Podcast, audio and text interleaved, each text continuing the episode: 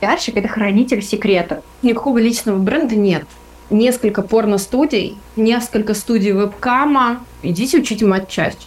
Рожденный да, сколько куда ты лезешь? Да не получится ничего. Часик тикает. Время пора, пора, она совсем отвечает. Сложно, сложно. Веди себя нормально, Страхи нахер. Всем привет, это Ира Райт и подкаст «Страхи нахер». Здесь мы говорим про смелость быть собой и про страхи, комплексы и барьеры, которые мешают быть собой. А сегодня мы будем говорить про смелость в коммуникациях, и я позвала в гости на этот прекрасный вечер шальную императрицу русского пиара, суперспециалиста, благодаря которой вы во многом знаете, что такое бренд Киви и многие другие, суперэксперта по личному бренду. Ненавижу этот термин, про это тоже сегодня поговорим. Анастасия Журавлева, привет, привет. Привет, привет, Ира. Спасибо огромное за приглашение, спасибо за такое представление, потому что, прям, знаешь, это сразу чувствуешь э, груз ответственности, значит, на правом плече и шальную нотку на левом плече. Теперь, значит, надо постараться этот образ пронести через весь наш с тобой разговор. Самое главное, что это никакое не интервью, потому что это ошибка моего прошлого года. У меня был выпуск про ошибки в подкастинге. Кто не посмотрел, не послушал, обязательно зайдите, посмотрите оставлю ссылку. И там как раз была у меня главная ошибка, потому что я по привычке приглашала гостей и делала интервью. Угу. И мучила вопросами. Я с тобой хочу просто поговорить как с коллегой, Мало людей, которые слушают и смотрят мой подкаст, вообще знают, что я пиарщик, потому что в основном меня знают как девушку, у которой были все возможные комплексы, как человека, который с этими комплексами так или иначе справился, с какими-то да, с какими-то нет. Uh-huh. Я просто честно об этом рассказываю. Расскажи, пожалуйста, обычным людям, которые вообще не в теме, коммуникации, тем более корпоративных, кто такие пиарщики, коммуникаторы, чем мы занимаемся, как ты это объясняешь людям, кто не в теме? Ты знаешь, совсем недавно у меня родилась такая формулировка в работе, опять же, с клиентами, с разными. Мне один из клиентов задал вопрос, что для тебя вообще коммуникации и зачем ты находишься вообще в этой профессии. И я сформулировала вдруг сама очень неожиданно для себя это следующим образом, что пиарщик – это человек, который раздает крылья. Пиарщик – это человек, который дарит другому талантливому, открытому, готовому к этим крыльям возможность полетать. И мне кажется, что сейчас, когда мы говорим э, там пиар, личный бренд, реклама, маркетинг, коммуникация, неважно, кто как называет, это действительно, особенно в работе с клиентами, да, такой пир-ту-пир, когда то это всегда история про дать друг другу крылья. Клиент нам дает крылья определенные, показывает какой-то свой путь, который он идет, и где мы можем пойти рядом с ним. И мы даем клиенту крылья, раздвигая ему горизонты этого пути, показывая, что вообще есть еще миллион а, пятьсот разных вариантов, как можно походить, полетать, и где эту звезду собственной славы, в общем-то, получить, словить и кайфануть еще от этого. Поэтому я сейчас говорю о том, что пиарщики – это люди, которые раздают крылья. Вот. Звучит очень эзотерично. А если посмотреть на твой телеграм-канал, у Насти, кстати, прекрасный телеграм-канал про пиар, называется он «Отъехавшая пресс-служба». Да, очень интересный телеграм-канал, но то, что ты сейчас сказала про крылья, звучит так, как будто телеграм-канал ведет не этот человек, который разговаривает со мной. Абсолютно. Потому что там ты такая жесткая, приземленная, и кажется, что вот эта история про крылья, она вообще не, не мэчится. Это это происходит ровно потому, что я все-таки делю некую миссию того, что я делаю и для кого я делаю, с реализацией. В реализации, почему я так жестка э, в телеграм-канале? Именно потому, что очень часто ко мне приходят там пиарщики, например, на консультацию, нередко такое, то есть для меня тоже открытие, что пиарщики приходят к пиарщику на консультацию. Ну, окей. И я когда начинаю слушать вот это вот, э, значит, длинные речи про то, что нам надо какие-то там смыслы упаковать, что нам, значит, надо придумать какие-то невероятные ключевые сообщения, которые мы, значит, поселим где-то там. Я, э, мне хочется собирать весло и говорить, ребята, вы э, где, я дико извиняюсь, работали последние 10 лет? Ну, в России или на Радуге? Если на Радуге, то вопросов нет. Если в России, то с какого, простите, э, лешего мы вообще говорим про какие-то смыслы, если вы а, не владеете инструментарием, хорошо, не понимаете, как он работает. Б, не понимаете, как не то, что смыслы приземлить, а как контент вашего эксперта поделить, да, контент, и мы сейчас говорим про, ну, некие его как раз посылы, которые он хочет доносить до аудитории. Вы не понимаете, как его поделить между каналами коммуникации, а тут мне какие-то смыслы заворачиваете. Философом можно становиться только тогда, когда у тебя есть большая, классная, хорошая внутренняя собственная база, это литература, это история, это философия, это эзотерика. Как бы мне там кто ни говорил, ну, я считаю, что это важно. Чем больше вообще у вас всяких разных знаний в разных областях, тем шире фокус взгляда э, и возможность этот фокус менять, в том числе для клиентов.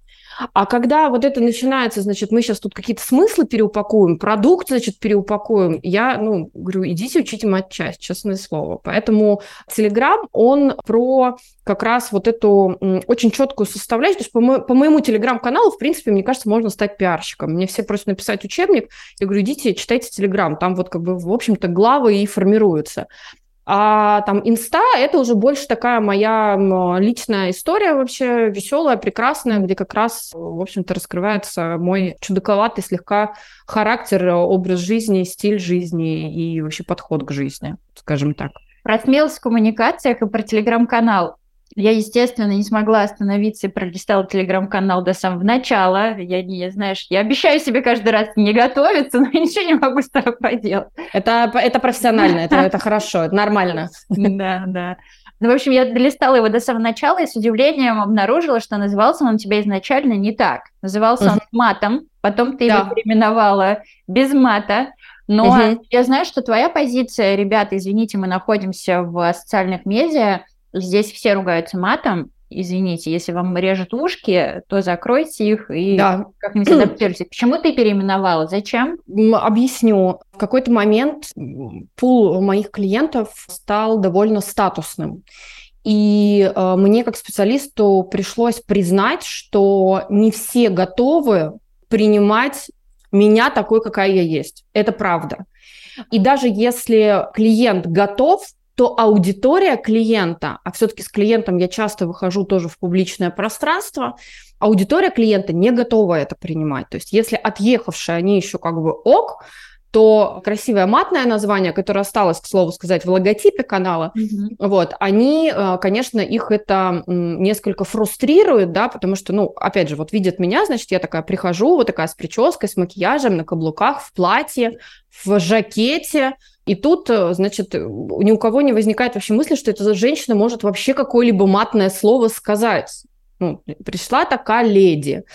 Поэтому вот приходится все-таки соответствовать неким внешним ожиданиям. Не скажу, что мне это нравится, но, опять же, мы живем в стране под названием Российская Федерация. У бизнеса есть определенные законы, определенная этика, и у нас есть определенная культура, у большинства топ-менеджеров больших компаний, не все супер открыты, не все готовы к каким-то вот э, компромиссам с собой, поэтому на компромисс чаще всего идут, конечно, собственно, там личные пиарщики, пресс-секретари, пиар-директора и прочая тусовка, и вообще любой консультант по коммуникациям. Здесь Увы, пока это так, но мы постепенно, я думаю, что э, ветер сменится точно совершенно. А это касается только твоего телеграм-канала, потому что в Инстаграме, почему я назвала это шальной императрицей, потому что если зайти в твой телеграм-канал, там просто разгул, душа О, да.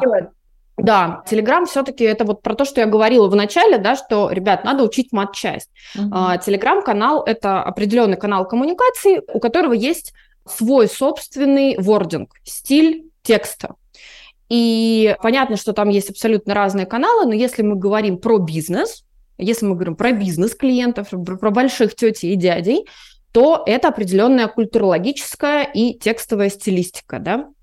Инстаграм я его позиционировала и позиционирую все-таки как мое личное пространство. И, как я уже говорила, да, я не готова идти на компромисс до конца. Я не готова во все внешнее поле выглядеть э, тем человеком, которым я не являюсь. Я матерюсь, я курю, я пью. Это плохо, да, мы все понимаем, что курить плохо, пить плохо, но почему-то все это делаем, да, это я, я все время привожу пример, это как родители, которые детям говорят, э, и мне тоже мои родители с детства говорили, Настя, курить это плохо. Когда я выросла и 10 лет я уже нахожусь в постоянной психотерапии, поэтому изучила очень много всего, я говорю, ну, у ребенка случается диссонанс, вот это то же самое. Поэтому я не хочу, чтобы у моей аудитории случался диссонанс. Поэтому я разделила четко коммуникацию, свою же собственную, на каналы и придерживаюсь того стиля и тех правил этики, которые существуют в этих каналах коммуникации. Поэтому есть возможность все-таки быть собой в инсте, но а, где-то идти на компромисс а, в Телеграме. Ты сказала про инструментарий и про курю и пью. Э, интересный момент тут был. Недавно мне пришло сообщение такое после одной из встреч, mm-hmm. забавное, что с тобой очень классно выпивать и разговаривать. И я подумала, что если бы ко мне пришел юный пиарщик и спросил про базовые навыки пиарщика, я подумала, что вот это, пожалуй, база который должен обладать любой пиарщик, уметь выпивать и поддерживать беседу, а все остальное уже десятое дело. Именно... Да, да, печень, печень надо тренировать студентам, надо об этом говорить открыто, я считаю, потому что наша профессия, конечно, она и стрессовая, эм, и, э, и, и веселая, и шальная, и здесь иной раз без бокальчика игристого, в общем-то, лучше даже в свет не пытаться выходить, а то можно уехать в какое-нибудь психиатрическое отделение какой-нибудь прекрасной больнички. Когда у тебя был последний раз супер стрессовый случай на работе, можешь рассказать какой-нибудь кейс интересный? суперстрессовый всегда. Всегда. Слушай, они, правда, происходят регулярно и постоянно. Мне очень часто говорят, что я вообще королева антикризиса, не просто потому, что я хорошо умею с кризисами работать, а просто потому, что я умею в них оказываться просто филигранно. Ну, то есть я и кризис, мы всегда где-то рядом. Вот. Ну а так оно все время что-то происходит, да, когда кто-то что-то где-то рассказывает, ляпает, в каких-нибудь кулуарах, это потом выходит в СМИ, и ты начинаешь это чистить, почищать. Был э, потрясающий случай с работодателем, когда я убирала публикацию блогера, блогера, ну, то есть даже не в СМИ. Для слушателей скажу, что да, обычно ну, публикации не убираются целиком, они там чистятся в каких-то местах, но, как правило, это происходит только в медиа. Как бы блогеров никто никогда не чистит. Здесь, конечно, была супер какая-то история. Мой тогдашний работодатель был в таком каком-то критическом нервозном состоянии, что реально пришлось ну, практически там на коленях уморлять этого блогера убрать вообще публикацию, хотя человек просто написал текст мнения по там, каким-то вопросам. Такое тоже было. Я считаю, что это полная чушь, что так делать нельзя ни при каких обстоятельствах но, но вот так вот. Эм, из, из вчерашнего буквально мы сидели с клиентом, обсуждали, значит, его, опять же, личный бренд, и в какой-то момент он говорит, слушай, а ты можешь мне вот еще как-то со структурой организационной помочь? Я говорю, структура пиара? Он говорит, ну нет, вообще надо как-то всю компанию перетрясти и так далее. Я говорю, ты помнишь, что я ну, не по этой части, я не HR, не, не рекрутер, и вообще у меня мало опыта в этой истории. А, ну, для меня это все кризисная ситуация, потому что выходишь с таких встреч и думаешь, э, где я свернула не туда, в какой момент я перестала продавать себя и э, превратилась в HR-щика. Но вот такое сплошь и рядом, и это просто, знаешь, такая, наверное, история про то, что люди, которые решают вообще, в принципе, выходить в паблик, к сожалению, в большинстве своем не хотят потратить время для того, чтобы хотя бы чуть-чуть изучить вот ту самую мат-часть. И получается, конечно, потом очень сложное взаимодействие, сложное, сложное выстраивание взаимоотношений. Ой, я хотела тебе вернуть историю про выстраивание орг-структуры. У меня очень часто так бывает, что ты начинаешь консультировать человека, владельца бизнеса насчет личного бренда, и это же всегда глубокая работа, потому что да. любой пиарщик, э, ты это прекрасно знаешь, наши слушатели могут не знать, но пиарщик – это хранитель секретов. Никто не знает столько тайн про своего клиента, корпоративного или человека, с которым он работает, как пиарщик, потому что иначе ты не сможешь защитить его репутацию, подсветить нужные вещи, если ты ничего не будешь знать. И когда ты консультируешь человека, он настолько доверяет тебе, проникается, ему хочется делегировать тебе все. И у меня такая история тоже часто бывает, что мне предлагают побыть и директором по маркетингу, и продукт подкрутить, и вот все что угодно. И, конечно, mm-hmm. Нужна определенная какая-то жесткость, чтобы расставлять границы и не втягиваться туда.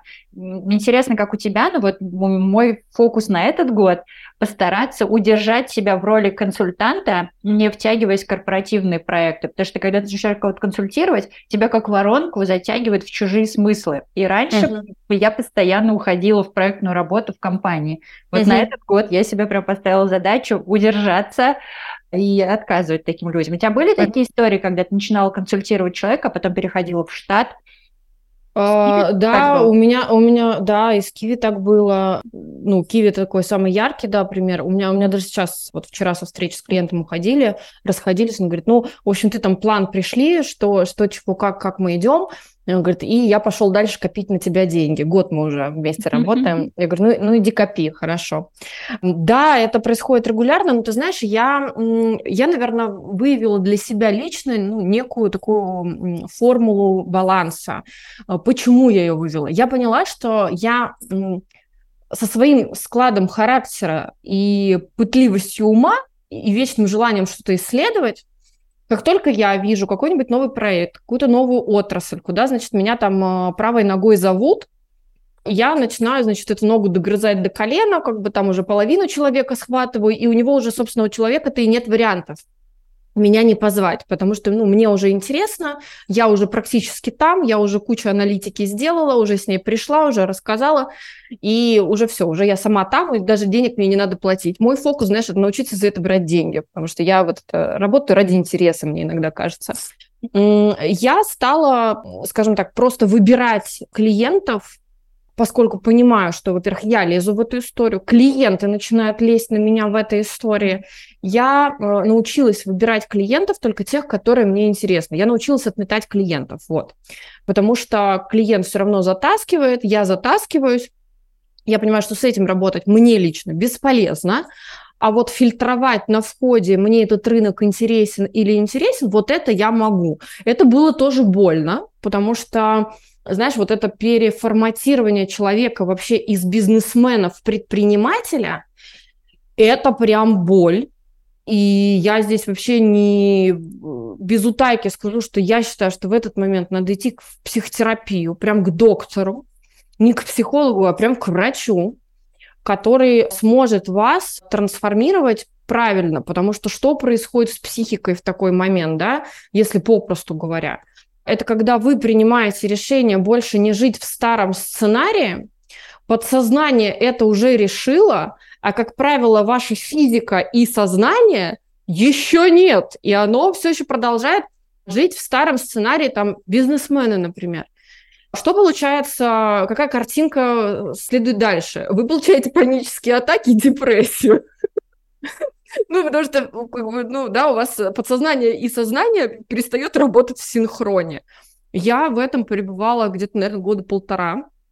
Я прям полтора года и, и, наверное, еще остаюсь в этом состоянии, ну, то есть я уже больше, даже полутора лет, да, борюсь с депрессией, с такой прям нормальной, хорошей, красивой депрессией, потому mm-hmm. что вот я решила отказаться от старых сценариев во всем, во всех аспектах жизни, ну, то есть я же такая веселая женщина, мне зачем мне только работа? Я возьму все аспекты своей жизни и перехреначу их. Поэтому, конечно, в прошлом году у меня были дикие панические атаки по 5 часов, там, значит, э, в этом году я просто могу там скатиться, закрыться на две недели дома и сказать, что никого не хочу видеть, вообще никакие деньги мне не нужны. Поэтому, а, возвращаясь к истории вот фор форматирования бизнес и предпринимательства, вот здесь я научилась, пока шла этот путь, э, все-таки предпринимательский дух мне, наверное, как-то ближе, и у меня нет цели, только одной цели в зарабатывании денег. Мне хочется делать интересные проекты, мне хочется работать с интересными людьми, разными абсолютно, мне не важно. То есть это может быть повар-кондитер какой-нибудь, который решил тортики через Инстаграм продавать, а это может быть какой-то там, не знаю, серийный предприниматель айтишный. Мне просто нужны интересные люди. Я понимаю, что я от них питаюсь, они от меня питаются, и, в общем-то, у нас получаются классные проекты.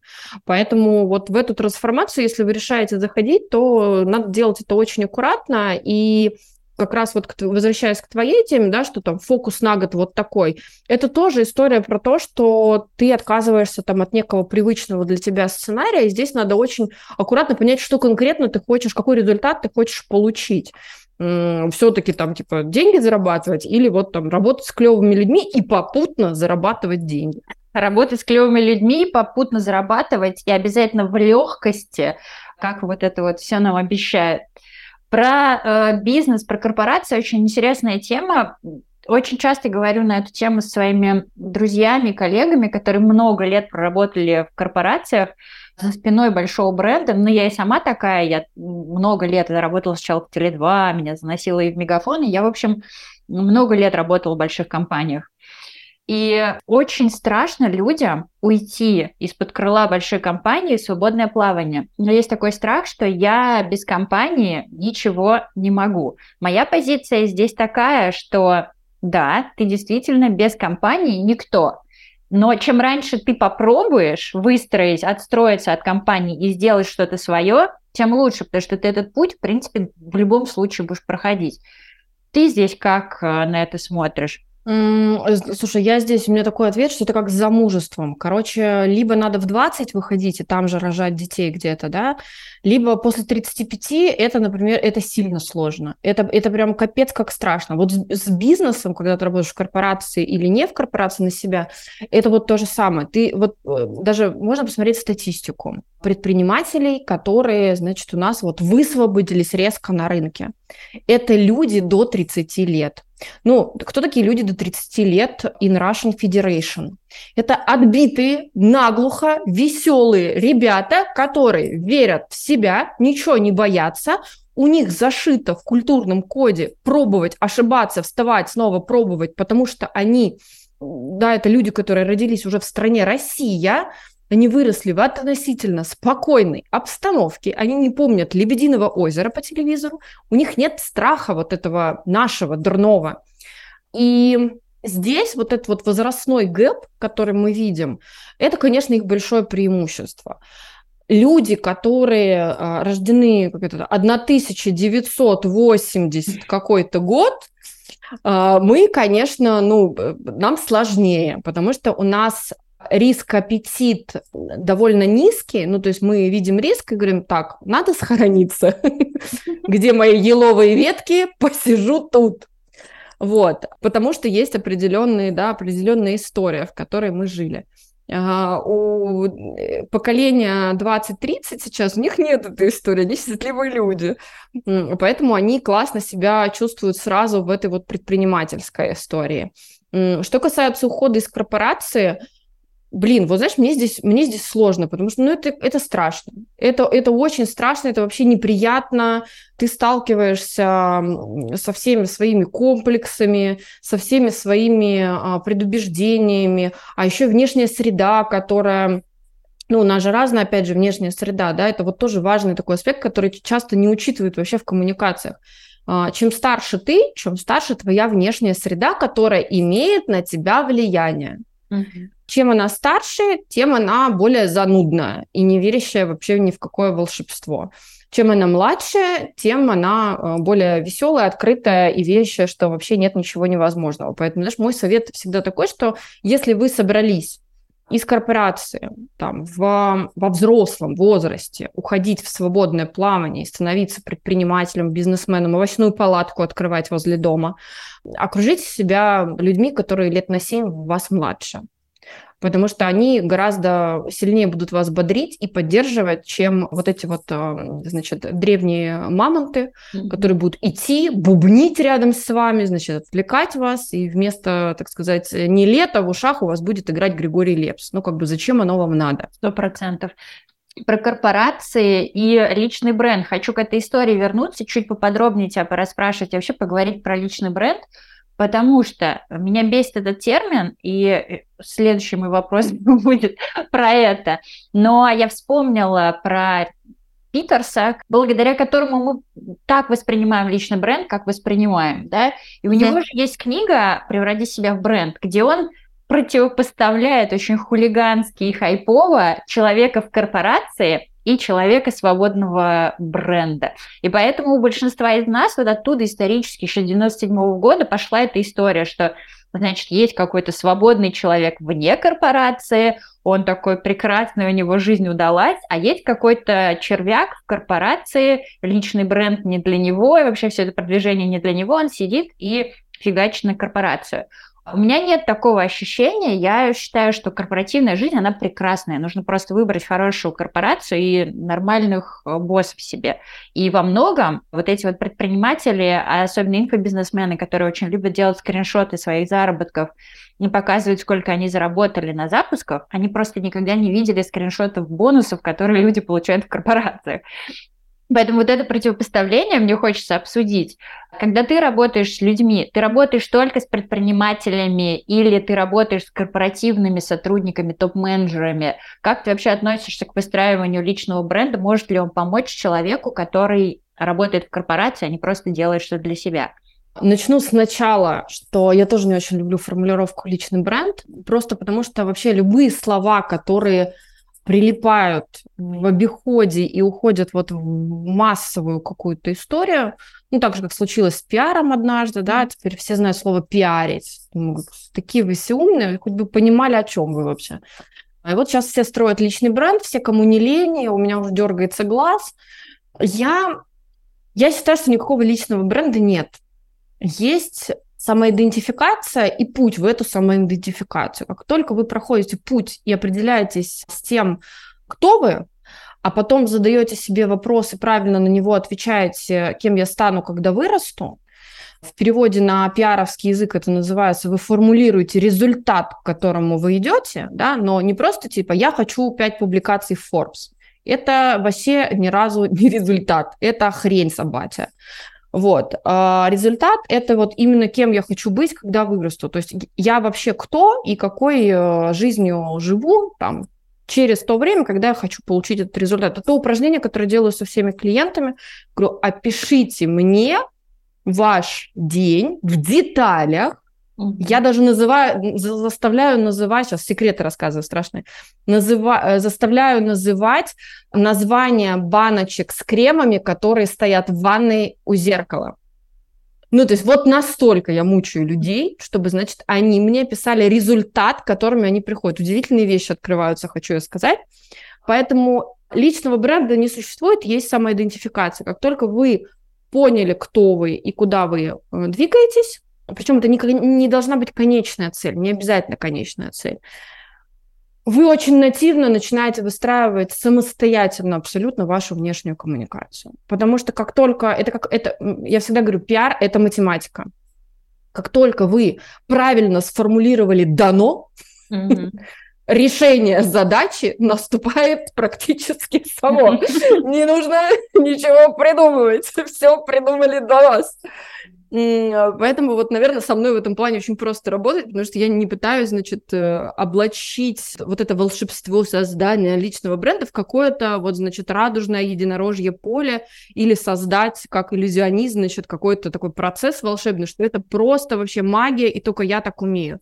Нет, я, в принципе, иду с клиентами по пути, что моя задача вас научить это делать, потом оставить в покое и встречаться раз в год, за кофе, где вы мне будете рассказывать, как, как у вас все хорошо. А раз нет личного бренда, то вообще не важно, какой человек решает строить свою самоидентификацию, потому что я тот живой пример, когда свой бренд, ну, себя, я построила, находясь внутри корпорации. И продолжала это делать, находясь в корпорации, переходя в другую корпорацию и так далее. Все-таки, еще раз, самоидентификация и сценирование потом собственной коммуникации вообще никак не зависит от э, физического вашего места расположения. Свободный ли вы человек, как там вот, э, э, да, ты, ты приводила пример, или вы человек, который, значит, в корпоративной тюрьме сидит, получает прекрасные бонусы, ездит на Мальдивы и покупает себе брендовые сумки. Вот, ну, вообще никак, ничего не влияет. Что касается клиентов, с которыми я работаю, это разные очень люди. Это и это пиарщики, повторюсь, да, приходят. это топ-менеджмент, это линейные руководители, то есть там директора департаментов, но которые еще не дошли до топ-менеджмента. Это владельцы бизнеса, да, это предприниматели. Иногда это фонды, иногда это стартапы. Самые разные люди. Единственное, наверное, с кем я не работаю, либо очень мало работаю, это там какой-нибудь медтех, фудтех. Вот здесь э, мало я в этом рынке чего понимаю, ну и как бы там сложно, потому что есть определенные нюансы, где нужно все-таки повариться в некой компании для того, чтобы понять, как устроен рынок. То есть там с кондачка такой, значит, не заедешь. Все остальное, ну вот, опять же, я люблю работать с людьми, а не с рынками. Поэтому mm-hmm. если как бы в какой-то момент появится медтех у меня, то я, конечно, туда побегу, забуду все слова, которые я сказала только что, потому что это безумно интересно, в этом точно совершенно надо разбираться. Меня тут спросили недавно, Ира, если к тебе придет эскортница, ты будешь с ней работать или нет? Конечно. Я нет. А, я сказала нет, потому что мне не интересно. Если это будет эскортница, которая захочет поменять сферу деятельности, и как раз начать генерить новые смыслы, смыслы, которые ты не любишь, тогда мне будет интересно поменять ее вектор. А если она просто захочет за счет э, выстраивания своей публичности увеличить свой чек, мне это не интересно. А ты будешь работать с эскортницами? Uh, да, мне кажется, даже я даже э, это у меня я сейчас делаю э, ремонт в квартире, второй год пошел. К вопросу, значит, когда вы испытывали стресс. А вот как начала, так и не выхожу, значит, из этого состояния. У меня в доме несколько порно-студий. Адрес, адрес, сестра. Товарищи, приезжайте на ходынку, у нас хорошо. А, значит, несколько порно-студий, несколько студий вебкама, и я, ну, когда узнала, у меня, конечно, первое там состояние шок, а потом я такая думаю, так, подождите, но раз оно есть, значит, это бизнес, правильно? Где есть бизнес, соответственно, есть запрос на некую коммуникацию. Мне, например, было бы не то, что даже поработать, э, потому что я не очень понимаю, как, как бы звучал запрос, например, вебкам какой-нибудь истории, да, там к, к пиару. Ну, слабо себе представляю, что это должно быть. Но это индустрия, я не могу этого отрицать, это правда индустрия, она большая, она делает экономику. Другое дело, что она там вся полусерая, но, тем не менее, э, закон рынка и э, вообще закон рынка всегда нишевого, как он работает, да, появляется некий нишевый рынок, он всегда серый, если не черный совсем, а с точки зрения финансовых оборотов. Как только рынок становится вот таким серым и начинает вот расти, mm-hmm туда свой взор обращает регулятор, любой. Как только туда смотрит регулятор, это означает что? Что там есть экономика, и значит там есть деньги, которые значит, генерятся в конкретную экономику страны. Это хорошо? Это хорошо. Дальше задача регулятора просто придумать, как это зарегулировать для того, чтобы весь поток стал беленьким и красивеньким, правильно? Поэтому есть у меня ощущение, что эти рынки, а это рынок, как ни крути, какой-то момент регуляторам туда придется посмотреть. Может быть, это не очень приятно, но придется посмотреть. А если придется посмотреть, значит, придется его каким-то образом обелять, легализовывать и что-то с ним делать. Как бы. Ну, либо есть другой вариант, безусловно, отработанный у нас довольно неплохо да, в стране, всех в Сибирь валить лес. Это тоже вполне себе возможное развитие событий. Но предубеждений у меня, скажем так, с точки зрения работы нету никаких. Uh-huh. Ну, то есть, если это не, опять же, да, эскортница, эскортница рознь. Если это какая-нибудь умно, талантливая или умный и талантливый человек, то почему нет? Как минимум я могу провести несколько консультаций, чтобы как-то выстроить самоидентификацию и показать, какие варианты развития возможны. А там я уверена, что, опять же, люди, которые заходят вообще на тему, а, опять же, самоидентификации внешней, да, публичной, mm-hmm. это люди, которые, в принципе, уже готовы что-то менять. Они явно стоят вот на этом пороге, просто не понимают, как э, дверь в какую сторону открыть, от себя или, или к себе. Ну, у меня тоже нет предубеждений моральных с точки зрения, никаких этических. Я здесь не... У меня нет моралите никакого. Мне просто не, рынок не интересен. Угу. А, но было бы интересно, как бы как, какая стратегия там могла бы быть. А Конечно, все залезть да. в такое, как бы такой... Хм, Слушай, ну на самом деле по поводу спортниц мы все эти стратегии видим. каком-то Татлере. Это да, мы, мы, мы да, тут, знаешь, это как это, они молодцы, они лучше нас э, зачастую умеют Да, это делать, собственно. Да, да. Расскажи, что ты э, с эскорта перейдем на вопрос, что ты делаешь с клиентами, кроме баночек с кремом для самоидентификации. Интересно просто про инструментарий поговорить, потому что вот эта вся история про личный бренд, почему она меня бесит, вообще бесит термин, потому что это сущность, которая не дает нам ничего. Знаешь, как в философии есть теория, то, что мы все живем в симуляции. Э, Философы говорят, и что? Ну, допустим, мы все живем в симуляции. Что нам это дает? Ничего, не, Ничего. никак, да, мы лучше мира от этого не понимаем, и в нем существовать лучше не можем.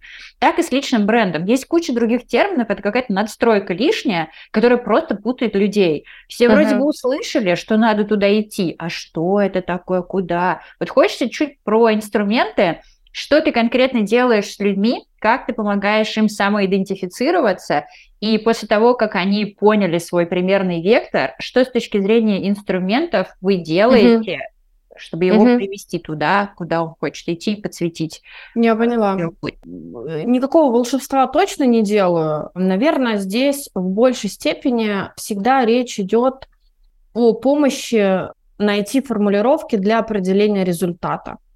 Очень часто я объясняю клиентам, ну, то есть говорю клиентам о том, что их самые мерзотненькие мысли, они имеют место быть, и это ок. 70% клиентов это просто тщеславные люди, и это хорошо, которые хотят славы, которые хотят внимания. Вот пока мы проходим вот эти этапы самоидентификации, моя задача объяснить, что хотеть славы – это нормально, что этого нельзя стесняться, и что получение славы и внимания может быть сформулированным результатом. И чаще всего, а, ну, то есть да, 10% клиентов, если не меньше, говорят, что, значит, мне нужно как-то, значит, масштабировать а, бизнес, и для этого мне нужна там определенная репутация. А, Чаще всего в процессе там трех-четырех консультаций мы, значит, выясняем, что, ну, бизнес я и так масштабирую, продукт у меня классный, команда отличная, ну, вообще я просто хочу в Forbes. Ну, если уж так честно. Да, если уж так честно, я хочу ходить вот там на всякие мероприятия, чтобы меня звали, да, вот мы, мы выходим на нормальные формулировки, это моя задача их раскачать, чтобы они сказали, я хочу, чтобы меня звали на всякие мероприятия, чтобы не я им писал или писала, а чтобы мне приходили письма и говорили, пожалуйста, приходите к нам, потому что вы такой эксперт, такой вообще душка-няшка и вообще. Но Я хочу, чтобы у меня, значит, спрашивали мое мнение. Ну, то есть, переводя на пиаровский язык, да, комментарийная кампания, чтобы все время была налажена и настроена. Поэтому 70% времени, еще раз повторюсь, это вот этот путь, чтобы дойти до формулировки результата. Со всеми очень по-разному. С кем-то вот мы делаем вот эти, значит, упражнения, а представь себя. Даже рисуем мудборды, клянусь. Э, Рисуем мудборды в начале работы, и рисуем модборд в конце работы, да, иногда вот эти консультации, это такой первый блок, первый старт, когда, значит, я их заставляю э, в интернете картинки собирать. Мы делаем нейрогимнастику, Ничего себе. заставляю делать нейрогимнастику некоторых. Некоторых прямым текстом отправляю к психотерапевтам и говорю, что ну, нам пока нет вообще резона работать, пытаются переключиться на всяких коучей, но я сама сертифицированный коуч, я опять же отметаю, говорю, что нет, ребят, давайте вот мы сначала все-таки к доктору, именно к доктору, а потом вот начнем заниматься собой и что-то там простраивать, э, просто потому что неоднократно, опять же, мой опыт показывает, что если человек заходит э, в самоидентификацию и внешнюю, внешнюю публичность э, в истории, когда он не готов, когда он не может вообще ничего придумать и тем более боится сказать «Я, ёб твою мать, хочу быть звездой!»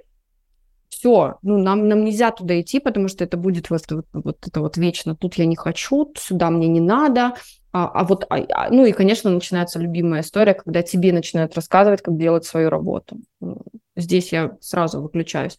Поэтому я делаю все, и это абсолютно разные упражнения. Э, Говорю, от нейрогимнастики каких-то мудбордов, каких-то вот таких упражнений с визуализацией условной. Иногда мы физически ходим, да, в коучинге очень много разных приемов, когда мы через физику mm-hmm. проходим какие-то вещи. Я очень часто клиентов зову гулять ногами. Говорю, пойдемте ходить, мы с вами через ходьбу, они не понимают, что мы не просто гуляем, естественно, вот, но через ходьбу рождаются очень интересные мысли, а когда мы говорим про самоидентификацию, придумывание своего образа, да, ну, придумывание неправильно, да, формулирование некого своего образа сейчас и в будущем – это, конечно, надо... Ну, любая нейрогимнастика, в общем-то, на это завязана. Физика и башка. Вот, поэтому ходить – это тоже нейрогимнастика. Это я сейчас такая умными словами, значит, говорю про нейрогимнастику. Сейчас все подумают, господи, какая женщина, а, боже, что она там делает? Ребят, просто хожу, короче. Если такой совет, если, если, если вам грустно и не можете понять, что делать, или принять какое-то решение, идите ходить просто. Музыку в уши и просто, просто ходить. Что еще делаем? Как потом с инструментами определяемся? С инструментами просто. Инструментов э, немного. Я тоже вот не люблю вот эту, знаешь, лишний, лишнюю магию вокруг э, вообще специалистов по коммуникациям. А, давайте честно признаем, у нас, короче, есть три основных инструмента. Три, да, всего три. Сейчас мы всех научим пиару с тобой и пойдем спокойно в вечер прекрасный. Значит, есть медиа, есть мероприятия и есть социальные сети. Все. На этом мы можем заканчивать. Идите окучивать все. Да. Другое дело, что есть множественное разнообразие работы с этими инструментами. И в этом есть магия специалистов по коммуникациям, любых. От специалистов, которые голос ставят, помогают структурировать правильно презентации, правильно их визуализировать и так далее. То есть там вот возникают куча-куча-куча разных чудесных профессий, которыми э, занимаются вообще люди в коммуникации. Но инструмента у нас всего три. И выдумывать, значит, что мы делаем какое-то великое дело, мы делаем великое дело исключительно с точки зрения адаптации, самоидентификации клиента к инструментам и форматам э, их использования. Все. Мы такие, мы проводники. Почему я вначале сказала про крылья? Потому что на самом деле мы вот, вот просто это клиенту отдаем. Вот, ну, как бы в виде крыльев я почему-то себе это представляю. Но на самом деле мы ему говорим, вот инструменты, вот, значит, твоя самоидентификация. Смотри, что делать. Раз, два, три, четыре, пять. Все, остальное тебе не надо. Вообще не думай про это. Тебе нужно год делать вот угу. так. И это есть те самые крылья. Давай вернемся еще к одной теме про антикризис. Ты уже сказала сама, и я тоже знаю об этом, что ты суперэксперт по антикризису. Мне хочется про антикризис для обычного человека поговорить том разрезе, что что делать, если ты что-то ляпнул, написал где-то, что-то сказал не то, и тебя пытаются отменить, пытаются что-то с тобой сделать, чтобы тебя жить со свету, как было условно говоря с Региной Тодоренко, но Регина не очень релевантный пример, потому что она известная очень, но такое часто происходит с обычными людьми. Как обычному человеку, который пытается работать со своей репутацией, если он что-то ляпнул не то, что делать, угу. как эксперт по антикризису, расскажи. Угу. Ну, во-первых, первое, что нужно сделать, это успокоиться и понять, что вы сейчас, вот прям в этот момент, должны сделать два шага назад угу. и оказаться на два шага назад от того момента, в котором вы находитесь, вот в, от момента своих достижений сейчас. Зачем? Единственный способ нейтрализовать кризис – это встать в позицию, ну, в нейтральную, собственно, да, как это, автомобилисты. Когда ваши колеса могут двигаться и крутиться, да, что такое нейтральная позиция, могут двигаться и крутиться, но вы при этом остаетесь на месте. Зачем это делать и почему это откатывает вас? Да? Любая нейтральная позиция, вот вы там достигли, вы уже там выступаете, вас зовут, и вдруг, и там, не знаю, продаете свой продукт, и вдруг все, все перестают это делать. Да? Хороший был пример с блогером, парнем, который визажист, делал свою косметику, начал ее продавать, да, и потом немножко некорректно высказался о детях страны, с которой у нас сейчас не самые благоприятные отношения. Ну, естественно, на него покатилось все со всех сторон если вы проанализируете вообще ситуацию именно с этим кейсом, вы увидите, да, что сначала человек пытался там, значит, извиняться и все прочее, а затем просто ушел. Проверьте, продается ли его косметика, она продается.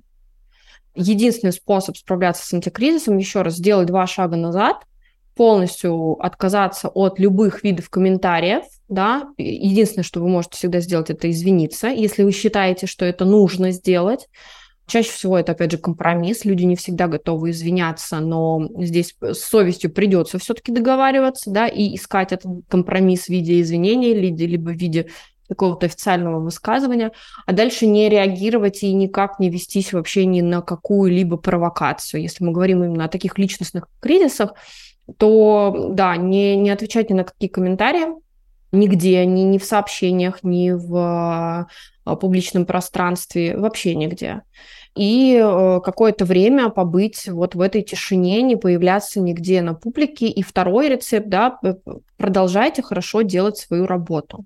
Ни в коем случае кризисная публичная ситуация не означает то, что нужно бросить тот продукт, то дело, которое вы делаете. В любой непонятной ситуации, это мой девиз по жизни, продолжай хорошо делать свою работу. Тогда кризисы, они никогда не проходят легко, но совершенно точно это рецепт того, чтобы кризис прошел спокойно настолько, насколько это возможно вообще вот в острой ситуации. Давай за финалем, потому что разговаривать про пиар, про личные бренды, про коммуникации можно бесконечно. И меня часто просят порекомендовать какие-то книги по личному бренду. Я считаю, что честно говоря, это бесполезная история, потому что э, работать над своей публичностью и над своими коммуникациями нужно со специалистом, вот так вот, с глаза на глаз. Ты можешь прочитать все, что угодно, но толку никакого не будет. Плюс еще другой тейк про эти книги, то, что они написаны прекрасно, я с огромным уважением отношусь к коллегам, которые их пишут. Они суперпрофессионалы, но в части продвижения себя. Все эти книги написаны для того, чтобы продвигать пиарщиков. Поэтому э, я не могу порекомендовать какие-то книги по личному бренду, я могу порекомендовать идти к разным специалистам, которые вам нравятся. Угу. Ты также считаешь? А, я абсолютно также считаю, что для того, чтобы достичь успеха, э, человеку нужен человек как и, собственно, в жизни. А, ничего, опять же, не изменилось ничего, все придумали для нас. Единственное, что я всегда говорила и буду говорить, если вы решили пойти вот в это поле внешней публичной самоидентификации, начинаете читать историю, можно прям учебники, школьная программа вполне себе для этого годится. Прям приходите к детям своим, отбираете учебники и начинаете их перечитывать читайте все, что связано с работой мозга, ну, только хороших авторов, типа Берна, типа Роберта Сапольски, да, «Биология добра и зла», вообще моя настольная книга, мне кажется. Я его так, такой талмуд, который лежит у меня все время где-то вот э, в области доступа, потому что я периодически такая могу подлететь по посредине рабочего дня дома и такая, так-так-так-так, где-то это здесь было, ага, ага, все понятно, ага, спасибо. Там тоже очень много разных ответов про поведение человека. История, биология, все, что касается биографии великих людей, читайте биографии тех, кто вам нравится. Ну, вообще любых. Ну, то есть даже если это, не знаю, какой-нибудь поп-айдол из Кореи, у них уже у всех тоже есть свои собственные биографии в 20 лет, читайте. Э, потому что это всегда вдохновляющая история про рефлексию, в которой вы обязательно будете узнавать себя, потому что те люди, которые нам нравятся, это наше отражение. И это всегда так работает. И еще я всегда э, советую просто читать художественную литературу отечественную, правда, потому что культурный код – это супер важная тема.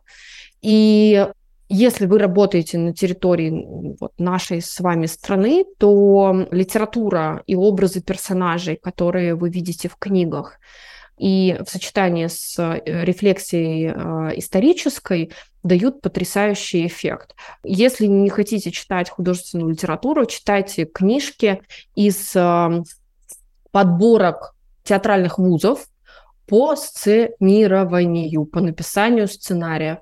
Потрясающая вообще находка моя лет шесть назад – я просто зашла на сайт Щуки, посмотрела, значит, список литературы, вытащила себе книг по сценариям и такая, так вот же оно, вот mm-hmm. как можно-то самоидентификация работать. Оно же тут все есть. Как бы как только ты ответил, дальше ты просто выстраиваешь некие роли, в которых человек очень нативно себя чувствует, если он прошел все упражнения и муки самоидентификации. Идеальный вообще комбо-инструмент. Мы не можем обсудить все в рамках одного подкаста, иначе это будет подкаст длиной в неделю. Мы, я думаю, что Настя меня поддержит, мы сделаем следующим образом. У нас будет пост совместный в Инстаграме, мы обязательно напишем текст в Телеграме и на Фейсбуке, но мы сделаем их разными, так как у нас была тема заявлена про смелость в коммуникациях, у нас остался один там неотвеченный вопрос про смелость в коммуникациях B2B, мы под разные площадки осветим какой-то свой, свою часть. На Фейсбуке будет более формальная часть, я возрождаю LinkedIn, сделаю еще на английском, так что должны мы проявить себя как специалист по коммуникациям во всей красе. Поэтому, друзья, пожалуйста, не теряйтесь, заходите ко мне в телеграм-канал Homo Publicus, заходите, пожалуйста, к Насте в отлетевшую пресс-службу. Все ссылки я оставлю в описании. Если вам понравился наш подкаст, обязательно поставьте нам э, сердечки, лайки, звездочки, все, что вы увидите, жмите везде. И спасибо за то, что слушали, Настя, спасибо тебе огромное. Ты невероятно крутая, интересная, яркая. И заходите во все наши каналы, задавайте спасибо. вопросы. Спасибо тебе огромное. Спасибо. Спасибо, очень было приятно, прям шлю тебе сердечки, я рада, что мы это сделали. Друзья, да, подписывайтесь обязательно. Я тоже скажу Алаверды, что у Иры потрясающий, классный Инстаграм, который даже местами, там можно даже как это, без звука смотреть, потому что у нее там текст есть, прям можно смотреть видео, как она разговаривает, и у нее там буквы еще пляшут по экрану. В общем, это супер удобно. Ир, я в восторге, я очень рада такому все еще пока виртуальному знакомству, да, вот люди так вот э, дружат, общаются, но живьем друг друга еще не потрогали много раз. Ты невероятно, ты, мне кажется, что на правильном пути. Я тебе желаю большой удачи, больших успехов и э, попутного ветра, и не сводить глаз с горизонта, потому что там всегда возникает что-то интересное. Страхи нахер. Нет.